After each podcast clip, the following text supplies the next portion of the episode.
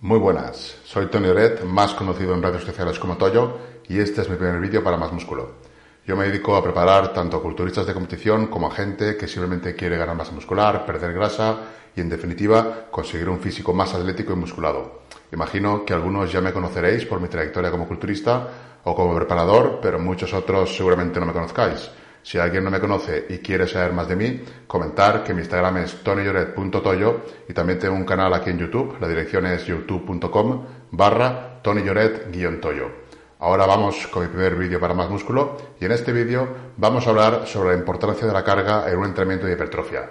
Vamos a ver de qué manera afecta la carga a la hipertrofia y si es mejor usar cargas elevadas y hacer entre 8 y 10 repeticiones o si por el contrario podríamos usar cargas algo más bajas y hacer entre 15 o más repeticiones y obtener también muy buenos resultados en cuanto a hipertrofia. Y también veremos por qué vías se podrían dar esos resultados. Me parece que es una duda muy habitual el tema de si es mejor usar cargas muy elevadas o si también se puede usar cargas algo más bajas para conseguir hipertrofia y normalmente cuando se pregunta esto, lo que se suele decir es que es mejor usar cargas elevadas porque hay más tensión mecánica. Y esto no es siempre necesariamente así. En este vídeo voy a tratar de explicar el por qué más carga no necesariamente es mejor que, usar menos carga y espero explicarlo de una manera lo suficientemente sencilla para que se entienda. Quédate hasta el final del vídeo porque estoy seguro que esta información te va a servir y la vas a poder aplicar enseguida. Lo primero que tenemos que entender es que el factor más importante para la hipertrofia es la tensión mecánica. Entonces, si tenemos en cuenta que la tensión mecánica es el factor que desencadena todos los mecanismos que generan la hipertrofia, podríamos pensar que entrenar con cargas más elevadas y a menos repeticiones va a ser mejor, puesto que cargas más elevadas se da por hecho que generan más tensión mecánica. Y ahí tenemos el primer problema. La mayoría de la gente piensa que la tensión mecánica hace referencia a la carga externa, es decir, a la carga que estamos manejando en un determinado ejercicio. Pero la tensión mecánica hace referencia a la fuerza que genera cada una de las fibras musculares de forma individual. Esa es realmente la tensión mecánica. De manera que una carga elevada no necesariamente va a provocar más tensión en las fibras que una carga algo más ligera puesto que lo que importa realmente es la fuerza o tensión que puede generar cada una de esas de las fibras de manera individual y no la carga que se recae sobre todo el conjunto del músculo. Lo primero que tenemos que saber es que la tensión en las fibras se genera por la unión de los puentes cruzados de actina y miosina, y cuantas más fibras se activen, más potencial para formar puentes cruzados y por lo tanto mayor tensión producirán esas fibras. Sabemos que para que haya un alto grado de tensión mecánica tenemos que activar cuantas más fibras mejor y que para activar todas las fibras es necesario que se recluten las unidades motoras de más alto umbral, que son las que inervan las fibras de tipo 2, que son las fibras rápidas y que generan más fuerza y tienen también un mayor potencial de crecimiento, puesto que las fibras de tipo 1, que son las fibras lentas, las rojas, se activan muy rápidamente con las unidades motoras de bajo umbral, pero no tienen apenas potencial de crecimiento. Las que realmente crecen son las fibras de tipo 2A y 2B. De manera que lo que tenemos que hacer es, durante la serie, conseguir reclutar las unidades motoras de alto umbral. Y esto lo podemos hacer tanto con cargas pesadas del 80, 85 o del 1RM, como con cargas más ligeras, de a, partir de 60 o incluso menos del 1RM. Con cargas que podríamos hacer unas 15 o 20 repeticiones o incluso alguna más, ya podríamos activar las unidades motoras de más alto umbral. ¿Cómo es posible que se puedan reclutar las unidades motoras de más alto umbral con cargas ligeras? Bien, para esto hay que entender cómo se reclutan las unidades motoras.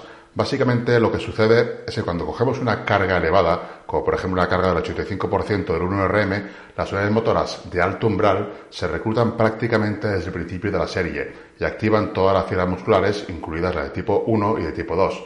Sin embargo, cuando la carga es más ligera, pongamos que es por ejemplo del 60% del 1RM, comenzamos la serie y conforme la serie va avanzando, se van agotando las fibras y se van reclutando progresivamente las unidades motoras de más alto umbral a medida que va siendo necesario activar más fibras. Si continuamos con la serie, llega un punto donde ya la velocidad de las repeticiones es muy baja y finalmente llega el fallo muscular o ya paramos la serie porque estamos ya muy cerca del fallo. Llegado a este punto hay que saber que siempre que lleguemos la serie muy cerca del fallo o al fallo, aunque sea con una carga ligera, habremos conseguido el mismo estímulo o al menos un estímulo muy muy similar al que conseguiríamos si usáramos una carga más pesada y lleváramos la serie cerca del fallo también. Esto sucede porque cuando la carga no es excesivamente elevada, las unidades motoras se van reclutando de forma secuencial. Es decir, conforme se van agotando las fibras, se van reclutando las unidades motoras de un umbral cada vez más alto. Y cuando se llega al falla muscular, ya se han reclutado todas las unidades motoras y por ende se han estimulado también todas las fibras musculares. Esta es la manera en que se reclutan las unidades motoras. Se conoce como el principio de tamaño o la ley de Heinemann. El principio de tamaño en la reclutación de unidades motoras no se cumple cuando se usan cargas elevadas, porque ya desde el principio de la serie se reclutan las unidades motoras de más alto umbral, saltándose la reclutación secuencial. Pero el resultado final, tanto con cargas ligeras como con cargas elevadas, es que al final de la serie se van a reclutar todas las unidades motoras de alto umbral y por lo tanto se van a activar y agotar todas las fibras musculares. Ahora ya sabemos que tanto con cargas pesadas como con cargas ligeras se van a reclutar todas las unidades motoras y por tanto se van a activar todas las fibras. Pero claro, aunque hemos visto que tanto con cargas pesadas como con cargas ligeras se reclutan todas las fibras, lo que faltaría explicar o comprender es por qué se produce o se puede llegar a producir la misma tensión mecánica sobre las fibras, tanto con cargas pesadas como con cargas ligeras. Porque una cosa es que se pueden activar todas las fibras, pero otra distinta es que la tensión mecánica que genera una carga más ligera sea igual de grande a la que puede generar una carga más grande. Bien, esto sucede por la relación fuerza-velocidad. La relación fuerza-velocidad es lo que determina la tensión que recibe una fibra.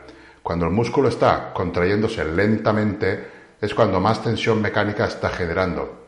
Esto se puede ver, por ejemplo, cuando estás en una serie y te vas acercando al fallo muscular, puedes ver que conforme te acercas al fallo muscular, la velocidad de cada repetición desciende. Esto lo que indica es que la fuerza que se está generando en las fibras es alta y por lo tanto también lo será la tensión mecánica. Es decir, cuanto más lenta sea la contracción, es porque más tensión mecánica están soportando las fibras, Recordemos que la tensión mecánica es la que soportan las fibras, no es el conjunto de la carga que tú estés manejando. Lo que es tensión mecánica activa los mecanismos y los procesos que generan la hipertrofia se soporta en las fibras de manera individual. Este cambio en la velocidad de las fibras va a suceder tanto con cargas altas como con cargas bajas. Con cargas altas y con cargas bajas va a llegar un punto en que la velocidad de contracción va a ser lenta. La única diferencia es que con cargas más altas de, por ejemplo, el 60% de 1RM, con la que podrías hacer una serie a unas 8 repeticiones, la velocidad comenzará a descender a partir de aproximadamente la tercera repetición, mientras que una carga más ligera, por ejemplo del 60% de 1RM, la velocidad comenzará a descender a partir de aproximadamente la repetición número 12. El tema está en que al final de la serie, la velocidad de contracción, tanto con cargas elevadas como con cargas ligeras, y por tanto la tensión mecánica que se está generando y el estímulo va a ser exactamente el mismo, por lo tanto los dos causarán hipertrofia de la misma manera, ya sea que la carga que estés moviendo sea del 80% del 1RM o sea del 60% de 1RM o incluso menos. Siempre que la serie se lleve al fallo muscular se va a generar una gran tensión mecánica porque la velocidad de contracción va a ser cada vez más lenta conforme nos acercamos al fallo muscular hasta que ya directamente, si llegamos al fallo, directamente se para. Ya es imposible contraer más, generar más fuerza. La tensión mecánica va a aumentar con las contracciones lentas porque las fibras musculares se acortan lentamente. Los puentes cruzados se forman y se deshacen muy lentamente y por tanto la fuerza que pueden generar las fibras musculares es más alta. De manera que cuanto más tiempo permanezcan unidos los puentes cruzados, más fuerza genera una fibra y por lo tanto más tensión mecánica recibe. Sin embargo, cuando las fibras musculares se acortan rápidamente, los puentes cruzados se forman y se deshacen rápidamente también. Por lo tanto, la fuerza que genera cada fibra muscular es pequeña y la tensión mecánica es baja. De ahí que las primeras repeticiones en una serie donde las repeticiones van altas, a altas velocidades, no son útiles, son las últimas repeticiones donde la velocidad necesariamente baja son las repeticiones efectivas, son las repeticiones que realmente funcionan para generar hipertrofia porque son las que más tensión reciben las fibras. Es decir, si tú haces, por ejemplo, una serie con una carga ligera y no te acercas al fallo porque la velocidad no desciende, si no llegas al punto en que la contracción de las fibras es más lenta, no habrás generado la suficiente tensión mecánica y en ese caso la serie no habrá sido efectiva. En cambio, si usas una carga elevada, donde ya desde el principio se activan las unidades motoras de alto umbral y la velocidad de contracción desciende muy rápidamente, si llegas a ese punto en la que la velocidad de las repeticiones desciende de manera pronunciada, habrás conseguido una buena tensión mecánica y sí habrá sido una serie efectiva, aun con muchas menos repeticiones. Pero claro, si usas una carga ligera y te acercas al fallo, la velocidad de contracción también va a descender, por lo tanto, incluso con una carga ligera vas a obtener una buena tensión mecánica, que como digo, es la tensión que reciben las fibras. Una cosa es, la tensión que, que, reciben las fibras, que es la tensión real, la que genera hipertrofia, por medio de unos mecanismos de mecanotransducción. Las fibras musculares, las células, tienen unos mecanorreceptores que son los que detectan esa tensión y activan los procesos.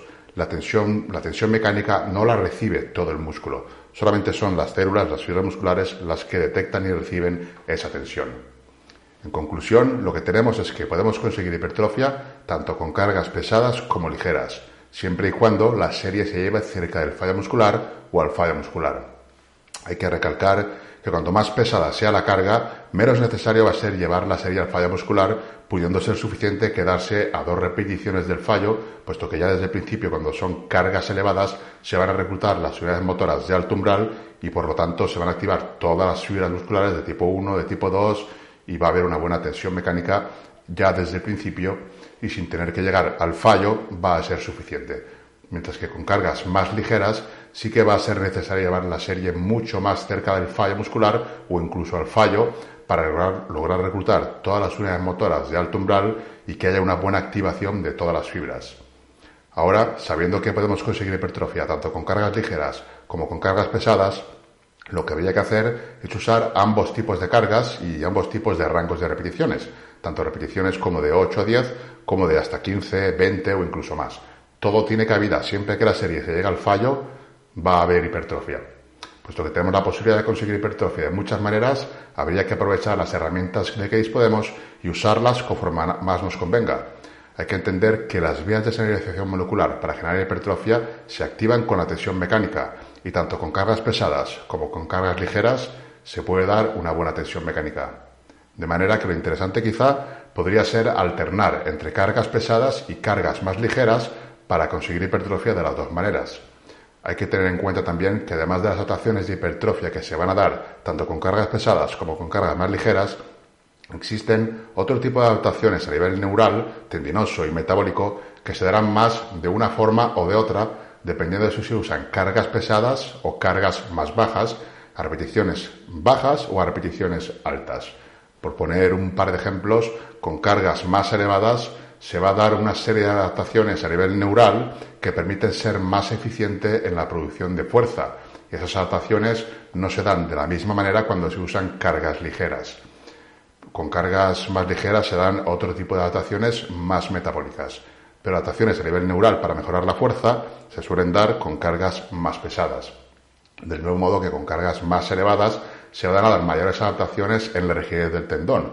Conforme vas usando cargas cada vez más pesadas, el tendón se vuelve más rígido, incluso la sección transversal del tendón también crece, el músculo no es lo único que crece. Con lo cual, un tendón más rígido va a ser más eficiente y va a ayudar más al músculo a, producir fuerza.